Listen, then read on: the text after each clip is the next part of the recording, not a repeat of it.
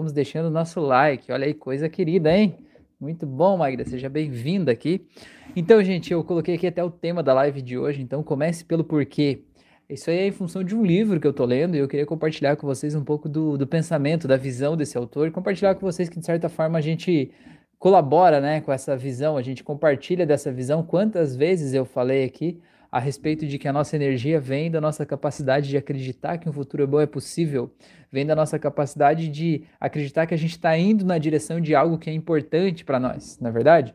Então você vai entender aqui um pouquinho dessa filosofia de vida aí e vai ver como isso se encaixa aí no mundo da terapia também, né? Não só a terapia no sentido de é, ajudar as pessoas a melhorarem de alguns problemas, mas no sentido de ajudar a gente a se aperfeiçoar enquanto pessoa, a gente se autoconhecer.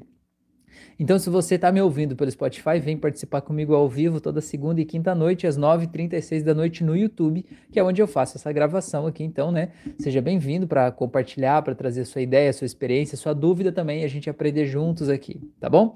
É, já te convido logo de cara também para você fazer os meus cursos. Eu tenho curso de hipnose clínica gratuito, curso de hipnose clássica gratuito, tenho curso de hipnose conversacional terapêutica por um preço ridículo, com uma comunidade de alunos, aulas ao vivo a cada 15 dias uma comunidade mesmo de mentoria, né? Se quiser ver como é que funciona, né, e acessar mais informações, tem aqui na descrição desse vídeo tem o link para você saber tudo certinho como é que é. é você está mais do que super convidado para participar, né? Se reunir aí com a gente nessa família, tá bom? É, e então, eu quero começar nesse assunto aqui, ó. Deixa eu ver quem mais que disse boa noite aqui, que eu vi que alguém falou, a Márcia, tá aí, boa noite, pessoas. A Márcia, eu até mandei o audiolivro desse livro para ela essa semana, e eu não sei se ela já viu, mas ela já conhecia o autor. Então, eu queria falar um pouquinho, não vou trazer o livro inteiro aqui, mas eu queria trazer só alguns insights, alguns pensamentos aí é, a respeito desse assunto aí, do comece pelo porquê né, algumas inspirações para vocês. Esse é meu grande objetivo. A Márcia falou que é, eu sou aluno do hipnose conversacional e estou adorando. Pois é, que legal, Márcia. Gratidão aí pelo seu feedback. É muito bom sabê-la, saber que você está aí com a gente, beleza? Então vamos lá. É, o, o autor desse livro chama Simon Sinek, ou Simon, enfim, se escreve assim, com um K no final, tá? É, no, no final eu posso colocar aqui na descrição do vídeo o nome dele certinho, tá? Aí o que que acontece? Esse livro, né, o título do livro chama Comece pelo Porquê. E o que que ele fala? Qual que é o grande entendimento dele? É o seguinte, né? É, a, o grande insight, a grande mensagem desse livro é que as grandes corporações, as grandes empresas, elas são grandes justamente porque elas têm um grande objetivo. Elas têm um porquê para elas existirem elas têm um desejo de causar um determinado impacto no mundo, elas têm uma direção clara para onde elas estão indo. E quando você tem esse porquê muito bem definido, todas as pessoas que trabalham naquela empresa, elas sabem quem elas são. Elas sabem do que elas estão fazendo parte. E elas podem trabalhar juntas e se automotivarem para chegar na direção de onde aquela empresa está indo, né? Para conseguir juntos aquele porquê. Porque o porquê ele é muito mais importante do que o como, né? Do que como eu faço ou o que eu faço. Porque o porquê é o que é o grande motivador, no caso, é como se fosse o horizonte, né, para onde eu estou indo. É, e assim, vamos dar um exemplo, né? É um exemplo até que ele traz no livro ali. Antes, é, as pessoas que eram mais ricas, por exemplo, no, no mundo, né, há pouco tempo atrás, aí, algumas centenas de anos, as pessoas que fabricavam ferrovias ganhavam muito dinheiro fabricando ferrovias.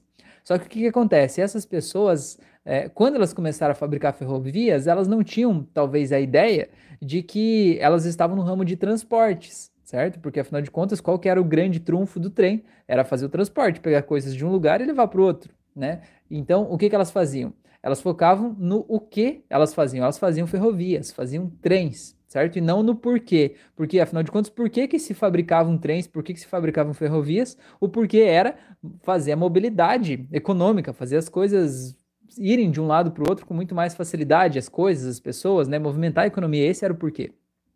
Só que essas empresas elas não estavam necessariamente focadas no porquê que elas faziam o que elas faziam, elas estavam focadas no o que elas faziam e também no como elas faziam, no processo para que aquilo acontecesse. Aí o que, que aconteceu? Né? Vieram algumas mudanças aí, como por exemplo a criação e desenvolvimento do motor a combustão. Né? E o motor a combustão ele possibilitou que fossem criados caminhões, que fossem desenvolvidas rodovias, né, veículos menores. Então a gente não precisava necessariamente de uma ferrovia porque a gente poderia, pelo motor a combustão, fazer esse transporte. Logo depois vieram os aviões, que mudaram um pouco o jeito do transporte, né? É, e antes dos trens ainda haviam os navios, né, que faziam o transporte, só que aí por terra, então precisava esse trem.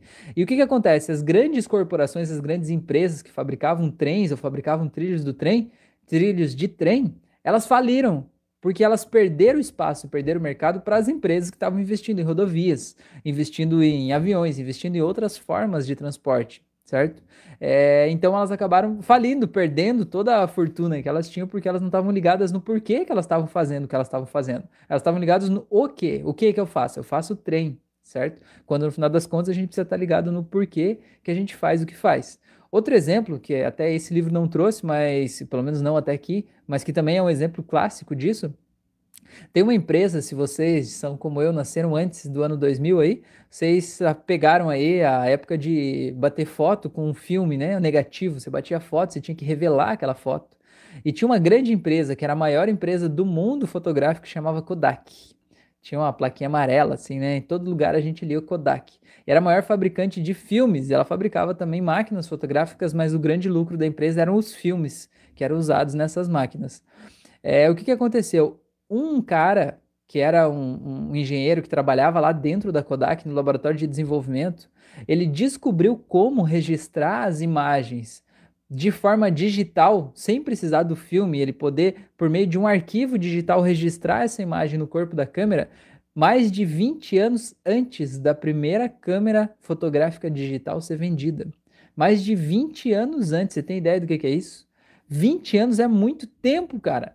Ele foi lá e ele ficou todo feliz, disse: Meu Deus, olha, isso aqui é uma revolução, né? Uma nova tecnologia, a gente não vai precisar de filme para a gente poder fazer é, o registro de uma imagem. A gente pode registrar eletronicamente num arquivo de um computador. Só que os computadores naquela época eram grandes, pesados, né? Era uma coisa que não era como o celular que a gente tem no bolso hoje. E ele foi lá todo feliz, né? Apresentar essa revolução para os gerentes, enfim, para o pessoal da empresa. E o pessoal disse assim: Você tá louco? Não viaja, cara. O grande lucro da nossa empresa hoje é a venda de filmes. E você quer inventar um dispositivo que vai simplesmente tirar o filme da jogada? Não vão precisar de filmes mais? Como, como que você acha que a nossa empresa vai, vai ganhar dinheiro? Porque hoje a gente vende as máquinas, mas o que dá mais lucro é o filme, porque a pessoa compra uma máquina e ela, cada vez que ela vai bater foto, ela precisa comprar novos filmes.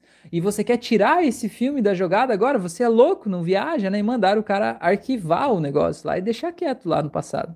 Resumo da história: 20 anos depois, outra empresa lançou a câmera fotográfica digital e aí outras empresas vieram aí, né, e fizeram a vanguarda disso e a Kodak foi ficando cada vez mais para trás. Afinal de contas, quem que bate foto com filme hoje? Me conta aí, quando foi a última vez que você viu um filme? A última vez que você revelou foto de um filme fotográfico? Certo? Então a Kodak não estava focada no porquê que ela fazia, porque tecnicamente o porquê dela era ser a vanguarda da tecnologia da, da revelação de fotos, né? Ou ela poderia ser é, a, a vanguarda aí da tecnologia do registro fotográfico, né, da capacidade de transformar uma imagem em um arquivo, né, que a pessoa possa guardar ou eternizar momentos, talvez, né? É, só que ela não estava ligada no porquê que ela fazia isso, ela estava ligada no o que ela fazia. Ela fabricava filmes e estava ligada no como ela fazia isso, né? Com as empresas, os, os, os laboratórios, os funcionários, enfim, o processo para fabricar aqueles filmes. E o que, que aconteceu? Veio uma nova tecnologia, né? uma tecnologia disruptiva, que foi a câmera, foto, a câmera fotográfica digital, que hoje está incorporada aí nos celulares, e desbancou toda aquela cadeia produtiva que ele simplesmente passou, né? deixou de ser importante, né? ou deixou de ter a mesma finalidade que tinha naquele momento. Então, por isso que é legal a gente estar tá ligado no porquê que a gente faz o que faz. É, outra coisa que ele fala é o seguinte, que é, grandes empresas elas não contratam profissionais qualificados e aí motiva esses profissionais qualificados. As maiores empresas, elas já contratam as pessoas motivadas e ela inspira essas pessoas motivadas a se manterem cada vez mais motivadas, porque, cara, uma pessoa que está motivada a fazer uma coisa, ela aprende o que for preciso aprender, ela dá um jeito, ela corre atrás, ela mete a cara, ela faz acontecer, né? E é esse tipo de profissional que de alguma forma mais faz as empresas crescerem. E, e, e assim, ó, na verdade, a gente está motivado quando a gente está de acordo com a missão de vida daquela empresa. Quando de alguma forma, daquela empresa, ou daquela pessoa, ou desse casamento, enfim, né, trazendo um pouco para o mundo da terapia, a gente se sente motivado quando a gente sente que a gente está fazendo parte de algo que tem um sentido maior do que a minha própria existência, do que a minha própria vida. Quando aquilo ali de alguma forma faz sentido para mim, aquilo ali ajuda a tornar o mundo um lugar melhor, aí eu me motivo a fazer aquilo ali. É, tem uma outra, outra história que ele conta no livro também, é uma grande história aí do, do mundo da administração e da motivação também. A história dos dois pedreiros. Imagina essa história aí. Tem um, um, vários pedreiros trabalhando lá, construindo um muro, né? Aí o cara chega e pergunta para o primeiro pedreiro e diz: Aí, o que, que você está fazendo? O cara diz assim: Eu estou fazendo um muro. Aí ele diz: E aí, você gosta do teu trabalho? Ele diz: É, sei lá, esse trabalho aqui é meio chato. Eu estou fazendo esse muro aqui, parece que não tem fim. Eu não sei quando que isso vai acabar, não sei nem se esse muro vai ficar pronto é, enquanto eu estiver aqui, antes de eu morrer, sei lá, né? Essas pedras aí são pesadas, é cansativo, eu fico no sol o dia inteiro, né? É, sei lá, mas esse salário aí paga as minhas contas, então eu tô aí, né? Eu vou, vou fazendo e tal.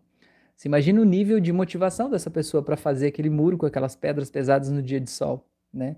Aí esse cara continua caminhando, encontra outro pedreiro na frente e pergunta pro outro pedreiro: "E aí, o que, que você está fazendo?" Ele diz assim: "Cara, eu estou construindo uma catedral." Aí eles, como assim? Eles, não, esse muro aqui vai ser a parede de uma catedral. E eu estou construindo já faz muitos dias que eu estou aqui. E eu sei que vai ter muito trabalho ainda. Talvez eu até nem veja o fim desse trabalho aqui, de tanto trabalho que vai ter. Mas eu estou empolgado. As pedras são pesadas, dói as minhas costas. Eu fico no sol o dia inteiro. Mas, cara, eu estou construindo uma catedral. Sabe? Isso muda completamente a nossa motivação, né? O nosso estado interno em relação a fazer o que a gente faz quando a gente tem o porquê que eu estou fazendo, né? Por que, que eu estou assentando essas pedras uma em cima da outra? Porra, porque eu estou fazendo uma catedral. Não é porque eu estou ganhando salário mais ou menos que paga as minhas contas. Você entende a motivação? Quando a gente foca no porquê certo, a motivação simplesmente está lá. A motivação simplesmente brota dali, do nada, assim, tá bom? É, então, quando a gente, enquanto empresa, ou enquanto relacionamento, né, ou enquanto a gente quer atrair para a nossa vida pessoas, é muito importante você deixar claro de quais são os seus porquês. O que, que motiva a tua vida? O que, que é importante para você? O que, que de alguma forma é, é, faz parte da tua missão de vida? Porque isso vai fazer com que a, sejam atraídas para a tua vida as pessoas que estão de acordo com esse porquê. Pessoas que têm o mesmo porquê que você, talvez por caminhos diferentes mas tem a mesma motivação. E quando a gente se conecta, né, com esse mesmo porquê, isso é muito poderoso. É muito poderoso porque a gente é, tem um negócio que chama sinergia. Não sei se vocês conhecem, mas sinergia é assim, tipo, imagina que aqui tem um negócio puxando, que tem uma força aí A, vamos dizer assim. E aqui tem outro negócio empurrando que tem a força B, por exemplo. E quando esses dois juntos se encostam e vão na mesma direção, o resultado dessa força é muito mais do que A e B juntos. Os dois eles se retroalimentam, né? Sinergia é isso, é quando existe uma, uma combinação que faz as coisas serem maiores do que elas são individualmente, né? Faz elas serem mais mais fortes e mais intensas do que elas são individualmente. Então, quando a gente consegue de alguma forma deixar claro para as pessoas qual é o porquê, qual é o meu porquê, qual é o porquê da minha empresa, e a gente consegue buscar pessoas, empresas que de alguma forma têm o mesmo porquê que eu, têm a mesma motivação, eu me sinto fazendo parte de algo que também é uma parte de mim, eu me sinto muito mais feliz e me sinto muito mais motivado de fazer parte daquilo ali tá? É, tem tem um, uma, uma, uma história de um navio que o cara também fala nesse livro, né? Que é esse livro aí começa pelo porquê, do Simon Sinek. É, ele conta a história de um navio que foi fazer uma expedição, né, para um lugar muito congelado, e esse navio de repente encalhou lá no meio de, um, de, um, de uma geleira. Né? E eles não tinham comunicação e eles não conseguiram sair de lá. E a geleira foi crescendo, porque são meses, né, do gelo se formando. E a geleira foi crescendo, crescendo, né? E foi prensando esse navio e o gelo ele vai aumentando, né? E foi esmagando o navio, apertando cada vez mais. Ao longo de 10 meses, a tripulação ficou lá vendo aquele navio sendo congelado aos poucos, né? Até que chegou o momento que o gelo apertou tanto o casco do navio que o navio naufragou, né? E a tripulação viu aquele navio afundando ali e eles ficaram lá no gelo, né? É, e aí o que, que eles fizeram? Eles pegaram os botes salva-vidas e aí eles seguiram em direção a uma ilha que tinha alguns quilômetros dali, né? Que eles sabiam que aquela ilha estava lá e foram com os botes salva-vidas. Afinal de contas, eles não tinham, né, mais o que É, eles não tinham o que perder, né? Eles já estavam. O navio que era a casa deles afundou, eles estavam no meio do gelo, né? De geleiras gigantes. Então ali não dava para ficar, eles tinham que seguir em alguma direção. Aí eles foram para essa ilha, chegaram na ilha.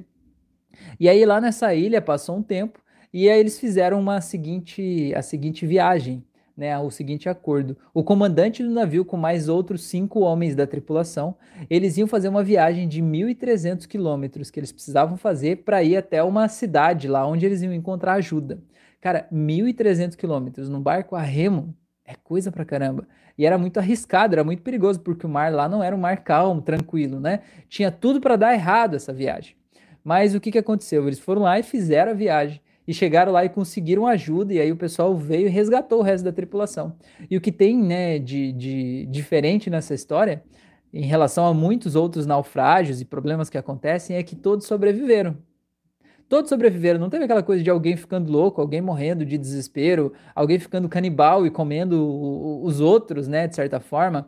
É, então, foi algo que foi diferente. Você entende que foi, mesmo sendo um desastre, mesmo sendo tudo para dar errado, mesmo tendo tudo para a galera ter perdido a cabeça, ter morrido desesperado lá, tudo deu certo e todos sobreviveram, né? E aí o que que acontece, né? Esse foi um caso aí digno de estudo. E aí eles entenderam, né? Que o que fez essa tripulação se manter unida, né? Além da habilidade, óbvio, do capitão, o que fez essa tripulação se manter unida é que eles tinham muito forte um senso do porquê. Por que, que eles estavam lá? Por que, que eles saíram da casa deles, foram lá no meio de uma geleira com um navio numa expedição se enfiar lá? Eles tinham isso muito claro, esse senso de propósito, né? Então o porquê era maior do que eles, né? Que nem o, o porquê é maior do que a gente, enquanto ser humano, enquanto ego, né? Enquanto indivíduo. Nosso porquê é maior do que nós mesmos. E aí, o que, que eles foram fazer? Eles foram descobrir, né? O que, que tinha de diferente nessa expedição em relação às outras, o que, que aconteceu, né? Que chegou a unir essas pessoas que pensam tão parecido assim para conseguirem suportar tudo aquilo que eles passaram. E eles descobriram como que o comandante, é, digamos assim, ele escalou essa tripulação, como que ele contratou essa tripulação, como que ele chegou até essas pessoas que eram a tripulação que foi com ele até lá, né? E eles descobriram que esse comandante fez um anúncio no jornal, no New York Times naquela época, é, divulgando a vaga de emprego, né, para tripulante desse barco. E que foi por esse anúncio que ele contratou as pessoas né? É, quantas pessoas fazem isso, né? Quantas empresas querem contratar um funcionário vão lá e fazem um anúncio, anuncia aí numa empresa de empregos, né? Em algum lugar, eu preciso de alguém que execute a ação X. Eu preciso de alguém que faça isso aqui, né? Uma empresa assim, assado, e eu quero que você venha aqui ser uma peça dentro da minha empresa. Geralmente é assim, se eu olhar o anúncio é assim, né? A empresa, olha, eu tenho uma vaga para isso, uma atividade bem delineada, bem específica, e eu quero que você venha ser uma engrenagem da minha máquina, que você faz isso que eu vou te dizer que é para fazer aqui, deu. O que, que tinha de diferente aí nesse, nesse anúncio, né? Olha só o que que, o que que era o anúncio, o texto do anúncio. Eu vou tentar ler aqui porque eu escrevi rapidinho antes da live aqui, a minha letra ficou bagunçada, mas vou tentar ler o que eu escrevi aqui, tá? Ele disse o seguinte, ó, é... o anúncio dizia o seguinte: procura-se homens para uma viagem perigosa, salários baixos. Vai ouvindo aí, vê se você ia ter interesse nesse anúncio. Frio intenso. É, longos períodos em completa escuridão. É, sem garantia de retorno. Ponto. Honras e reconhecimento em caso de sucesso. Era isso o anúncio. Eu vou ler de novo e veja se você ia ter interesse em participar dessa expedição. Procura-se homens para viagem perigosa, salários baixos, frio intenso, longos períodos de, de, em completa escuridão, perigo constante, sem garantia de retorno, honras e recompensa em caso de sucesso. Essa aí era essa tripulação que sobreviveu. Porque, de certa forma, né? Eles já são sobreviventes. eles adoram o risco, eles adoram a aventura. Uma pessoa que lê um anúncio desse se candidata, né? Vai ter interesse, vai atrás disso. Não é uma pessoa que está buscando o, o, sei lá, o básico, buscando segurança, buscando conforto, buscando tranquilidade. É alguém que está buscando algo diferente, buscando algo que saia do lugar comum, buscando uma aventura realmente, né? E, e são essas pessoas que são as pessoas que estiveram lá, né, nesse, nesse problema aí desse naufrágio desse navio e acabaram sobrevivendo, porque afinal de contas, é, esse anúncio acabou conectando as pessoas que estavam focadas no mesmo porquê, né? No porquê de vamos buscar uma aventura. Por que, que a gente está fazendo isso? A gente está fazendo isso por um bem maior, né? Desbravar um determinado lugar lá, isso é uma grande aventura. Então é um negócio muito, muito legal, né? O que, que vocês acham disso? Conta aí para mim. Você ia se candidatar para esse anúncio? Me conta aí. Vou esperar vocês me responder aqui agora. Salles Martins, tá aí? Boa noite, seja bem-vindo. Carol, tá aí? Boa noite. Mariana falou, professor, demais, como aprendo? Que bom, que legal que você tá aí, dona moça. Muito bom, seja bem-vinda aí. E aí, me conta aí, Mariana, você se candidataria a essa vaga? Vou ler de novo enquanto vocês escrevem. Procura-se homens para viagem perigosa, salários baixos, frio intenso, longos períodos em completa escuridão, perigo constante, sem garantia de retorno. Ponto. Honras e recompensa em caso de sucesso. E aí, conta aí para mim. Quem é que vai? Quem é que embarca nessa comigo? Me conta aí.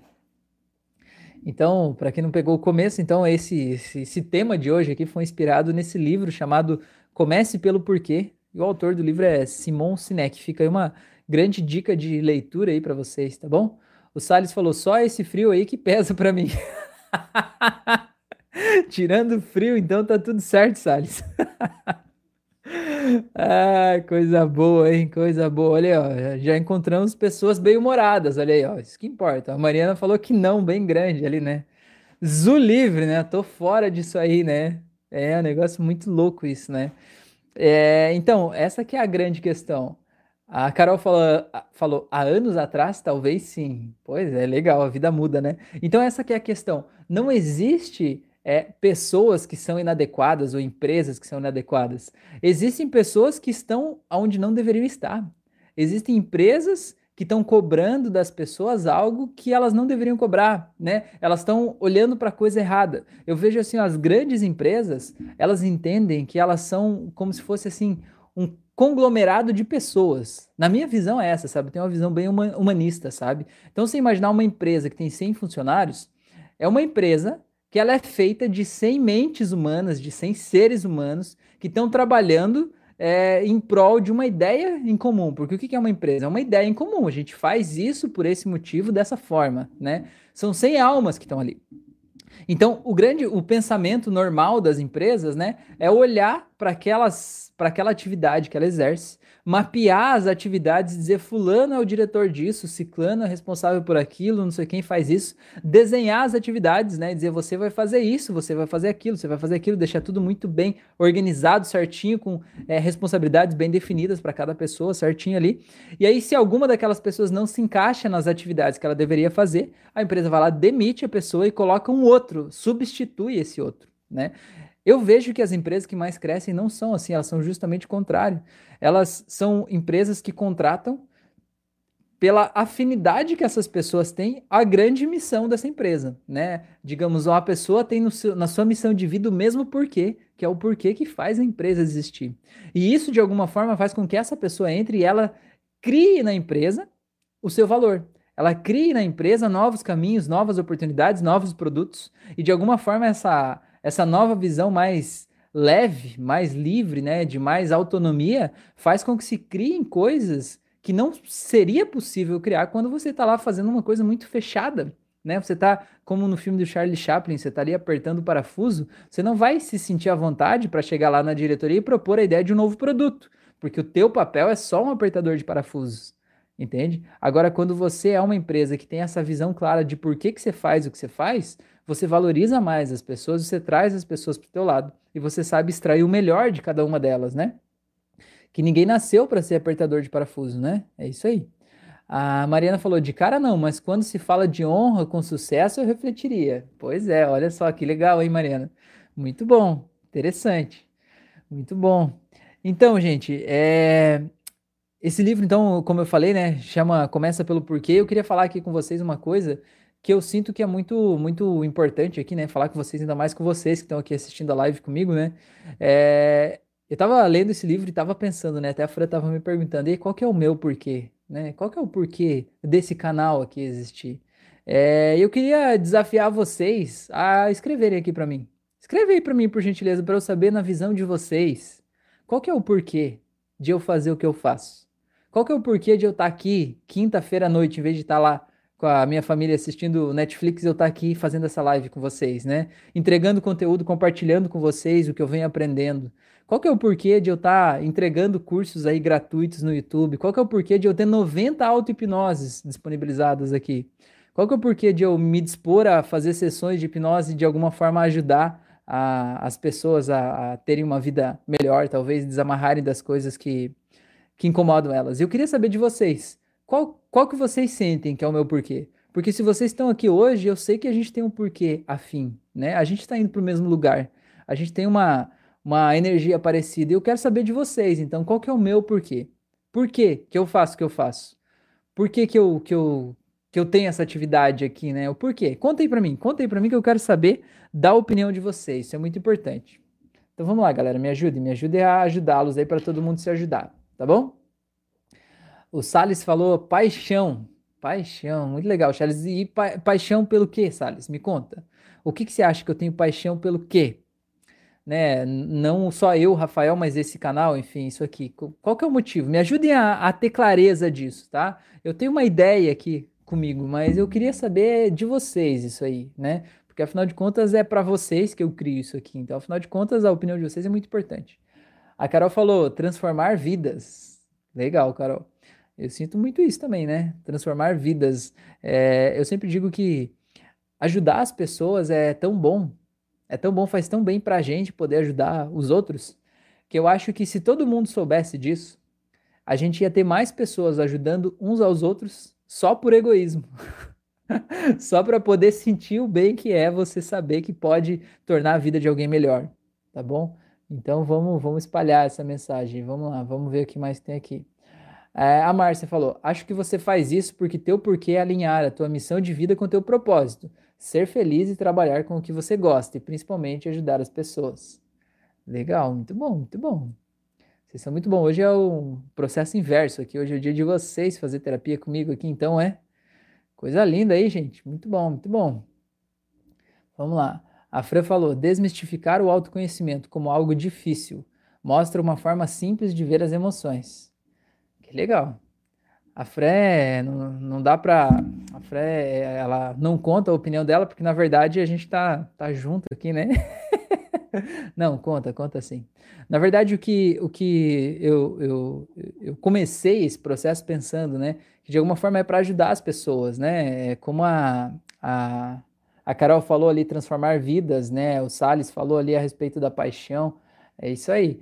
É, mas assim, ó, é, o que eu sinto claramente hoje, né, é que de alguma forma minha, o meu porquê de fazer o que eu faço, o porquê de fazer o que eu faço, é de alguma forma ajudar as pessoas a entenderem que é muito mais fácil a gente estar bem com a gente mesmo do que os grandes experts, gurus, especialistas em saúde mental te fazem acreditar. É muito mais fácil você se manter bem, se manter saudável, se manter confortável do que as pessoas tentam fazer você acreditar que talvez você tem que passar uma vida inteira fazendo terapia, tomando remédios e fazendo tais coisas, quando na verdade é, o, o, o teu estado emocional é reflexo do que você está pensando, né? Do jeito que você está olhando para a vida. E quando você muda o jeito que você olha para a vida, você muda o jeito que você se sente. Então, o meu porquê, de alguma forma, é desmistificar a hipnose, desmistificar esse mundo do autoconhecimento, desmistificar esse mundo da terapia e a minha grande missão, talvez que eu sinto assim, que é o meu grande sonho, né? Digamos assim, seria o lugar que eu gostaria de chegar, né? O porquê que eu estou fazendo o que eu faço, né? Digamos esse cenário ideal de futuro, é ver com que todas as pessoas possam por sua própria conta resolver os seus problemas emocionais. Né, conseguir por sua própria conta descobrir o que está passando dentro de si mesmos que está lhe adoecendo, tirando a sua energia, tirando sua força de vontade, tirando sua vitalidade, e que cada pessoa, por sua própria conta, possa se curar e possa, de alguma forma, ajudar a levar esse processo de autoconhecimento para quem está do seu lado, seus amigos, seus familiares, pais, amigos, vizinhos, esposa, marido, né, filhos, porque a gente tem esse poder. A gente está influenciando exatamente o tempo todo uns aos outros. Então, quando a gente vai lá e chega para uma pessoa lá e diz assim: Ai, a gasolina tá muito cara, esse dia tá muito difícil, esse governo é muito ruim, esse não sei o que lá. Cara, você tá influenciando na criação de mundo daquela pessoa e você tá tornando o mundo dela pior. É um direito teu fazer isso. Ninguém pode te impedir de fazer isso, né? É um direito teu. Mas você pode entender que você tem responsabilidade no que você fala. E se você falar coisas diferentes, você pode ajudar a tornar a vida das pessoas melhores. Né? Também é um direito teu fazer isso. Então eu sinto que a minha missão, de alguma forma, desmistificar isso, empoderar as pessoas para elas saberem que elas têm o poder sobre a vida delas, que elas não são obrigadas a nada, não são obrigadas, não são limitadas pelas coisas que elas achavam que era, né? Elas não são, assim, elas não podem deixar de acreditar que podem ter o futuro que elas sonham, porque tiveram um passado de bosta. Não importa o que aconteceu no passado, tudo que você viveu te tornou quem você é hoje. Ótimo, pega isso que você é hoje e diz, pô, eu vou fazer o melhor que eu posso com isso. Né? Às vezes a gente olha e diz assim: ah, eu só queria fazer tal coisa quando eu tivesse melhores condições, quando eu tiver dinheiro eu vou fazer isso, quando eu tiver um outro emprego eu vou fazer isso, quando eu tiver um relacionamento eu vou fazer isso. Cara, se você não faz agora, você não vai fazer depois. Agora é a hora que você está sentindo que deve fazer isso, é agora que você tem que começar né? Nem que você não tenha as melhores condições do mundo, mas você tem que fazer o melhor que você pode com o que você tem agora. Já já você vai ter condições melhores e aí vai fazer ainda melhor, mas você coloca a roda para girar. Quando você coloca a roda para girar, a roda já está girando, ela gira um movimento, né? E quando vira o um movimento, a gente simplesmente sente isso acontecendo. A Márcia falou, perfeito, Fra, acho que ele faz isso mesmo, desmistifica o autoconhecimento. É impressionante como, como mostra que as coisas são mais simples do que parecem, a gente que complica. O Salles falou exatamente isso. Você tem um jeito simples e fácil de fazer a gente resolver nossas confusões. confusões é ótimo. A Fran falou: Nós somos o vento e não a folha seca, que é levada de lugar em lugar sem direito de escolha. Somos o vento, exatamente. A gente é que move as coisas, né? E às vezes a gente acha que, que não, a gente acha que a gente é, é, é a folha seca aí, né? O vento bateu e a gente tem que ir naquela direção porque é para lá. Você não é obrigado a nada, tá bom? Gente, eu acho que era isso por hoje, né? Estamos aí já meia hora de live. Queria agradecer então a oportunidade de estarmos aqui, de trocarmos essa ideia. Agradecer a participação de vocês por trazer essa luz aí também para mim, né, sobre esse trabalho, sobre isso tudo que a gente está fazendo, né? E deixar essa sementinha plantada aí dentro de vocês de descobrir o porquê que te move. Por que que te move? O que que faz a tua vida vale a pena? O que, que te motiva a levantar de manhã? O que, que de alguma forma traz alegria e vida para tua vida, né? É, uma pessoa me mandou uma mensagem, eu já estava falando tchau e voltei para outro assunto que eu lembrei aqui. Uma pessoa me mandou mensagem e eu vou, eu quero dar essa dica para vocês, né? Que um jeito de você descobrir o teu porquê, né, o porquê da tua vida, é você perceber o que te dói. O que que dói em você? Porque tem coisas que doem demais na gente doem desproporcionalmente na gente. Coisas que outras pessoas próximas da gente veem a mesma coisa e no outro não dói como dói em você. Ali provavelmente tem um indício aí do teu porquê. Então, por exemplo, o que eu queria dizer é que teve uma, uma paciente minha que eu atendi ela uma vez, há um ano atrás, ela mandou uma mensagem recentemente, e ela estava falando que ela toma vários remédios, toma remédio para dormir, remédio para acordar, remédio para ir no banheiro, remédio para sair do banheiro, remédio para tudo, né? Remédio para ter fome, para deixar de ter fome, enfim. É, e aí ela estava com os outros problemas, né? Obviamente, reações adversas dessa pilha de remédio. E aí ela foi numa médica especialista num determinado problema que ela estava tendo em função de uma reação adversa, e essa médica disse que seria muito indicado que ela procurasse, né, o médico psiquiatra dela para trocar alguns remédios daqueles ali que estavam dando reação. E aí ela procurou esse médico psiquiatra dela e ele disse assim: "É que sabe que trocar o remédio é um negócio muito difícil, é complicado, ele dá muitas reações. Você já tentou uma vez e aí não vale a pena, então de alguma forma é melhor você ficar assim".